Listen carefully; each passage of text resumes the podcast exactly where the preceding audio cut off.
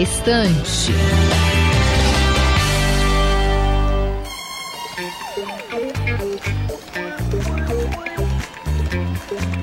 No programa de hoje, vamos falar sobre a representatividade na literatura e como isso reflete no público literário.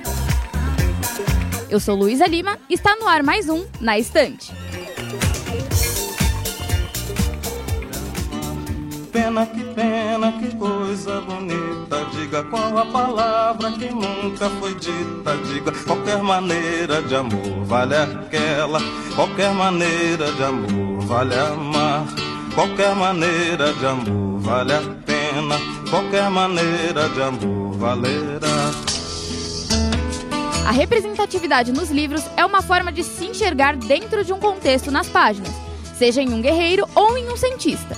Mais que isso, a visibilidade pode ajudar na formação da personalidade. Pode gerar também autoestima, empoderamento e confiança em si mesmo.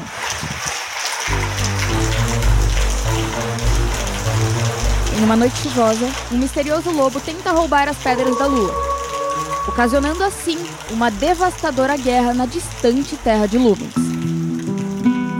Enquanto isso, três adolescentes recebem o chamado da lendária Comissão do Astro e partem para resgatar as pedras mágicas e impedirem o enigmático Senhor das Máscaras de libertar as criaturas sombrias aprisionadas por séculos. A missão foi dada. Abra o portal, encontre as pedras da lua, confie no lobo. O livro A Fabulosa Terra de Lumens conta a aventura de três adolescentes lutando para alcançar a missão que foi designada a eles. Passando por tentações e obstáculos, o livro ensina sobre amizade e perseverança.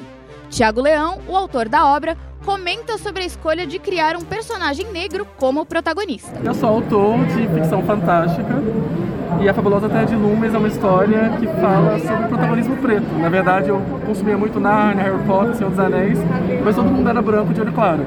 E eu não me enxergava nas histórias. Eu falei, quer saber, eu vou fazer uma história com todos os elementos que eu gosto, mas o protagonista vai ser parecido comigo. E aí eu escrevi o livro aos 16 anos de idade. Caraca!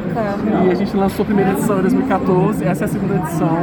E a ideia é fazer quatro livros.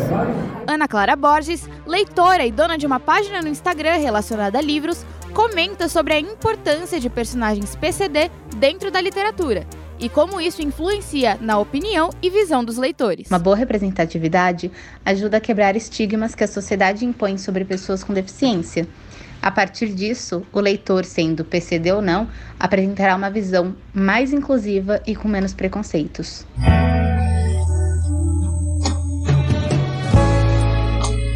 A presença de protagonistas negros na literatura infantil não é só recorrente, como também muito importante. No livro Sul, da atriz Lupita Nyong'o, conta a história de uma garotinha que sentia vergonha de sua pele cor da meia-noite.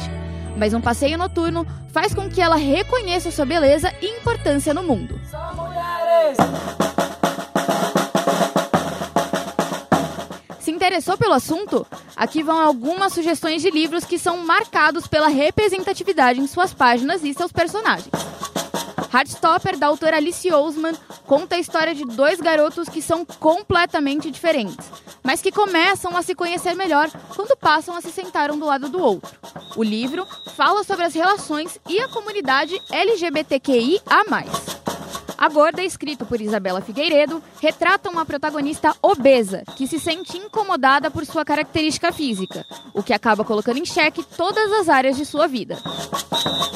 O extraordinário de R.J. Paladino nos apresenta August Pullman, Augie, um garoto com síndrome de Treacher-Collins, uma doença que causa deformidades na face. Ao entrar em contato com uma escola pela primeira vez na vida, ele tem a missão de mostrar aos outros que é apenas um garoto normal. Bom, o episódio de hoje vai ficando por aqui. Espero que tenha gostado e até o próximo Na Estante. O Na Estante é uma produção dos alunos de jornalismo da redação multimídia da Universidade Metodista de São Paulo. Produção e locução por Luísa Lima, edição por Léo Engelman e orientação da professora Filomena Saleme.